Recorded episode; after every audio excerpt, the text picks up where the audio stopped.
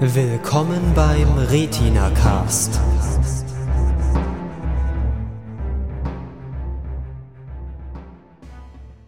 Also, herzlich willkommen zur Pilotenprüfung des Retina Cast, Folge ungefähr 9. Mein Name ist Jan und mit mir sind heute hier. Ich bin Phil. Und ich bin Marcel.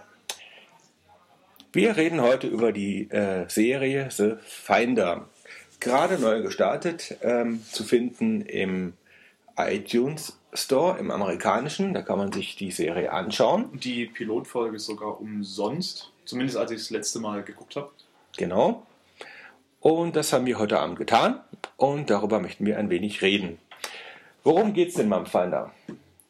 Ähm, es geht im Prinzip um einen Mann namens Walter, der die besondere Gabe hat, dass er, wenn er beschließt, irgendwas finden zu wollen, das auch findet und zwar auf eine sehr seltsame und sehr amüsante Art. Also er ist halt so ein bisschen so ein abgedrehter Typ und fliegt dann irgendwie mit seinem Lenk, nee, wie heißt es, so ein Drachenflieger irgendwie so. durch die Gegend und sucht irgendwas und lauter so Dinge. Und seine Basis ist nicht irgendwie ein Apartment oder irgendwas abgedrehtes, sondern eine Kneipe irgendwo im Sumpf. Überhaupt nicht so. abgedreht, ja. Im Sumpf. Ähm, ja, es ist insgesamt so eine eher lustige, slash so quirky Comedy-Crime-Serie, würde ich das jetzt mal bezeichnen. Ja. Kann man so stehen lassen. Genau. Man hat jetzt auch in der ersten Folge noch nicht sehr viel mehr mitbekommen, außer dass er das tut und dass er eben so ein paar Begleiter hat. Einen sehr, sehr großen äh, schwarzen. Genau, das ist der, ähm, das ist auch der einzige, der mir so bekannt vorgekommen ist in dem, bei der Besetzung. Das ist der äh, Michael Clark Duncan. Ich glaube, die größte Rolle, die man von ihm kennt, ist The Green Mile, wo er die Hauptrolle da gespielt hat mit diesem ähm, Schwarzen, der halt im Gefängnis sitzt. Der taucht immer mal wieder auf. Ansonsten fand ich die anderen jetzt nicht so, ähm, also habe ich keinen wiedererkannt von irgendwoher. Habt ihr noch irgendjemanden wiedererkannt außer dem Typen? Ähm, also von der Standardbesetzung tatsächlich nicht, außer diesem Michael äh, Clark Duncan. Okay. Ähm, Also sieht alles von der Besetzung her recht, recht frisch, recht, recht neu aus. Wenn die auch nicht alle sonderlich ähm, charakteristisch aussehen jetzt, also nee, also Standardschauspieler, sag ich mal. genau. Also ich würde sagen Standard äh. In der Folge, die wir jetzt geschaut haben, kam eine, ähm, hm, eine Kriminelle vor, die man auch aus anderen Serien kennt. Die kannte ich jetzt aus. Ähm, Meintest du diese Drogenbösse? genau, da war eine Drogenbossin. Stimmt. Die Und- hat bei Dexter hat die mitgespielt, glaube ich. Dexter, genau. Ah. Die war bei Dexter quasi. Was die, macht die da? Äh, Ähm, sie war die eine von dem Drogen äh, Dings mit oh Gott.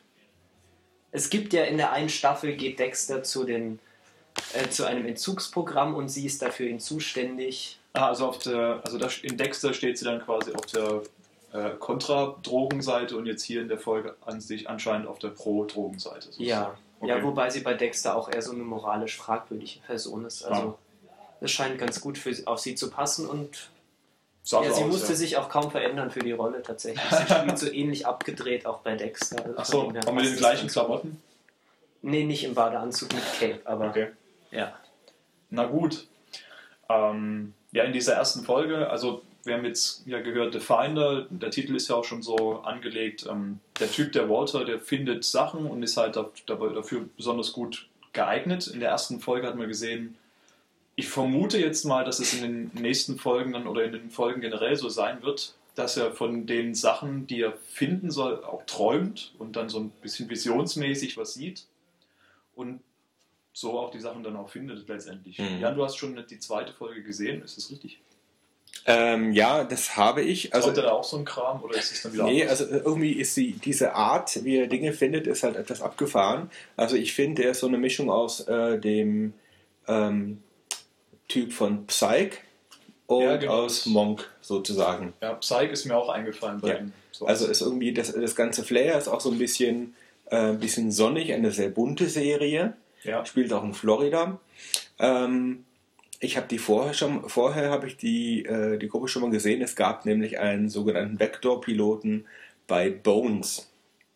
Okay. Also quasi die ganze Truppe da, diese, äh, diese drei Leute, einmal dieser Walter Sherman als ähm, derjenige, der halt Leute findet, der Michael Clark Duncan als sein Rechtsanwalt und Bodyguard. Und dazu gibt es noch so ein Mädel, das ist eine, ähm, Poliz eine Art äh, Bundespolizistin, ein US Marshal. Die haben, hat man schon mal in zwei Bones-Folgen gesehen und die haben dann auch irgendjemand gefunden. Ah, okay. Also Spin-off sozusagen. Genau. Okay. Interessant. Äh, ja, wie fandet ihr die Serie? Jan, du hast die Serie angeschleppt. Wie, wie findest du die? Also ich finde die, äh, find die sehr schön, weil ich nämlich eigentlich seit Dexter so ein bisschen auf diesen Florida- und Sumpf-Ding ein bisschen hängen geblieben bin und das eigentlich ganz nett Ja, finde. du magst sonnige Serien. Äh, eigentlich, ich weiß es nicht, aber auf jeden Fall mag ich Serien, die in Florida spielen. Okay. Ich befürchte, ich mochte sogar Miami Vice, aber da bin ich mir nicht ganz sicher. Aber ja, aber irgendwie finde ich, hat das was, so dieses Sumpf, sonnige Zeug. Ich persönlich mag Sonne überhaupt nicht. Also, Okay. Aber aber angucken, ja genau, weil es ist nicht so heiß, es sieht ja nur hell aus. Und ich finde so diese, ähm, ähm, diese etwas abgedrehte ähm, Krimi-Geschichte finde ich ganz nett, weil das eine Kombination ist, ähm, die eben diese Geschichte, wer war es denn und warum, so ein bisschen interessanter macht durch die Charaktere.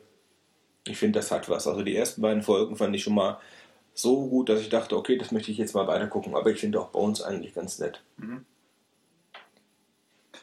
Ja, da bist du eigentlich so das Gegenteil von, von mir so ein bisschen mit, mit deinen Sehgewohnheiten, weil ich mag so diese bunten, sonnigen Serien überhaupt gar nicht. Ähm, vielleicht auch, weil mich das immer so ein bisschen an CSI erinnert. Und CSI finde ich total blöd Mhm. und komisch, weil das immer so auch so farblich, so, so optisch so übertrieben aussieht und so, so, so glänzen und was weiß ich. Und gerade so Serien wie jetzt hier auch Definder, die total bunt sind und ja auch ziemlich hochgedrehte Farben im, im optischen Mhm. Bild haben, irgendwie so, ja. Also es ruft in mir irgendwie komische Assoziationen hervor. Ja, ansonsten fand ich die Serie, ähm, was ich auch nicht so mag, sind Serien, die erstmal keine großartige Hintergrundstory haben. Also das war jetzt hier auch wieder sehr self-contained, fand ich. Also es ging eigentlich jetzt nicht über die, es kam nichts vor, was über die Episode hinaus irgendwie Relevanz gehabt hätte.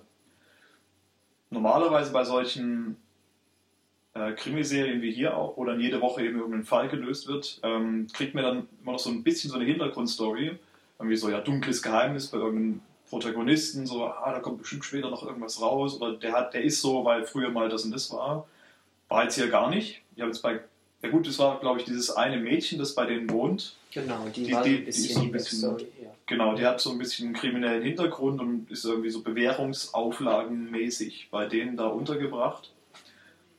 Ja, okay, das war jetzt so das Einzige, was da gekommen ist, aber interessanterweise bei den eigentlichen Hauptdarstellern, die an die drei, die du gemeint hast, ähm, hatten wir jetzt so Hintergrundstory-mäßig gar nichts gehört, gesehen. Wobei das ähm, eigentlich noch kommt, weil die Erklärung ist ja, das wird ja auch da öfters erzählt, dieser Walter, ähm, der wird ja angesprochen in der Serie als ähm, Armeeangehöriger. Mhm. Und es kommt ja in der Serie raus, dass er wohl mal ein höchst dekorierter ähm, Militärmensch war, der irgendwie Ja. diverse Auszeichnungen gefunden, äh, bekommen hat und dann mal ähm, in eine Explosion gekommen ist. Also die treffen da auch einen Militärpolizisten, der dann in die Akte guckt und der sagt, oh, ähm, sie haben ja ihr äh, sie haben ja irgendwie ihr Gehirn rausgeblasen bekommen und wurden jetzt als Gemüse aus dem Dienst entlassen. Also es wird auch ähm, öfters thematisiert, dass Walter, der auch so ein bisschen komisch wirkt, dass der wohl auch das Etikett, der ist eigentlich geisteskrank. Ja, das sagt ja seine US Marshal-Freundin da irgendwie. Genau. So, ja, sein, der hat eigentlich nur noch Matsch im Hirn und deswegen äh, hat er so tolle Visionen und Ideen beim Finden von Sachen. Genau, das ist irgendwie so eine psychotisch zwanghafte Geschichte bei ihm. Mhm.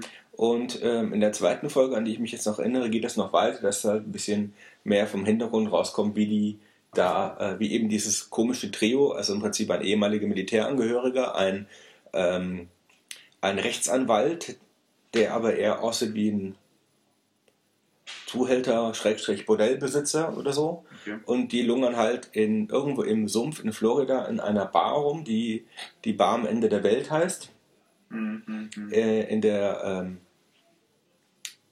in der Vergrößerungsglas nee in der äh, Fernglasbucht Ja.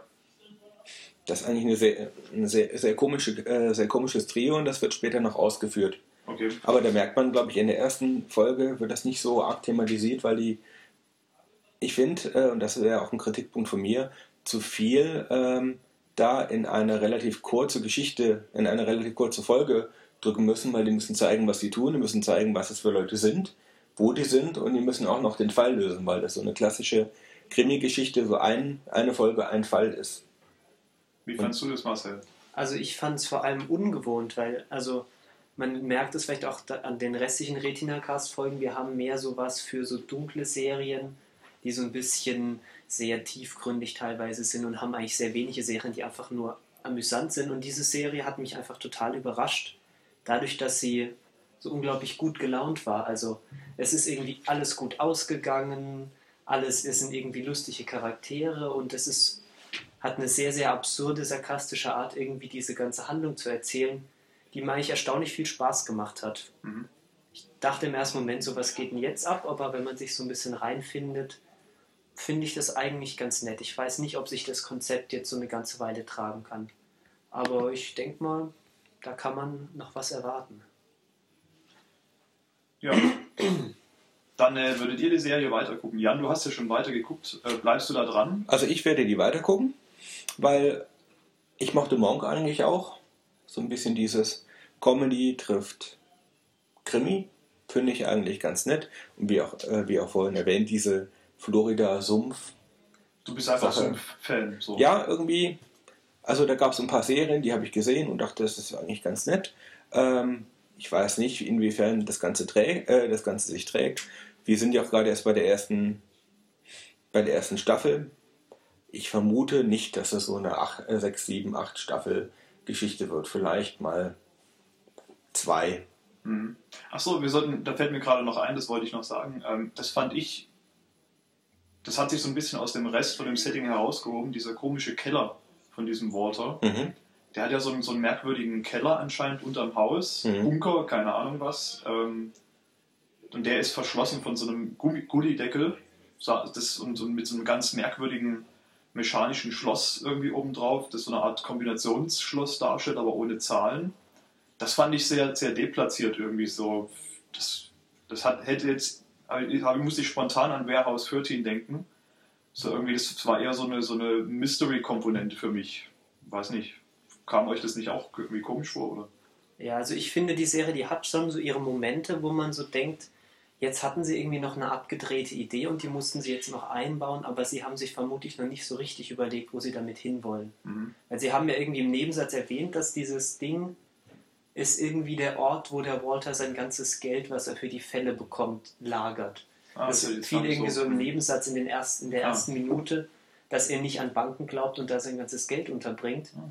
Das heißt, es könnte durchaus sein, dass sich da im Laufe der Serie, wenn die ein bisschen sich irgendwie in den Ablauf reingefunden hat, den die Autoren so geplant haben, dass sie vielleicht doch noch ganz lustig wird, wenn dieses eine Mädchen, das ja schon so eine kriminelle Vergangenheit hat, vielleicht da versucht, an das Geld zu kommen oder so. Mhm. Also ich denke mal, dass sich vielleicht unter dieser Oberfläche von, ha, wir sind ein unterhaltsamer, lustiger Krimi und der spielt in Florida und alle sind furchtbar abgedreht und die Bösen haben alle orangene äh, Jogginganzüge an, Gelbe, ja. ähm, dass sich da vielleicht noch eine Story entwickelt und ein bisschen. Vielleicht hoffe ich aber auch einfach nur, dass sich irgendwo noch die Dunkelheit zeigt, die wir ja alle so verzweifelt suchen. Guckst du die Serie deswegen jetzt weiter? Ich gucke sie auf jeden Fall jetzt erstmal weiter. Einmal, weil, weil sie einfach mal komplett anders ist und weil ich mich über diese gesamten 40 Minuten nicht davon lösen konnte, dass ich jeden Moment Dexter erwartet habe. Der weil auch die Hauptfigur, also ich weiß nicht, ob es euch auch so ging, aber der sieht doch genau, also der hat genau, der zieht sich genau gleich an wie Dexter. Der hat diese, diese komischen engen Shirts mit diesem komischen Stoff hat er an und er läuft in Florida rum, alles ist bunt und sie haben verbringen noch Zeit auf einem Boot. Das heißt, vielleicht stellt sich ja noch raus, dass er in Wirklichkeit ein Serienkiller ist. Oder es gibt mal ein Crossover mit Dexter. Das wäre Wer cool. weiß. Stimmt, also die haben auch eigentlich alle beide so ein bisschen was Soziopathisches. Ja. Also für mich, Genau. ähm, Aber ich gesagt, ist nicht so die Serie. Ich werde es wahrscheinlich jetzt nicht weiter angucken. Äh, und wenn einer von euch dann später nach ein, zwei, drei Staffeln mal sagt, boah, mega geile Serie, kannst du Breaking Bad vergessen dagegen, dann ähm, würde ich da vielleicht noch mal reinschauen. Das ist mein Wort. Wir werden sehen.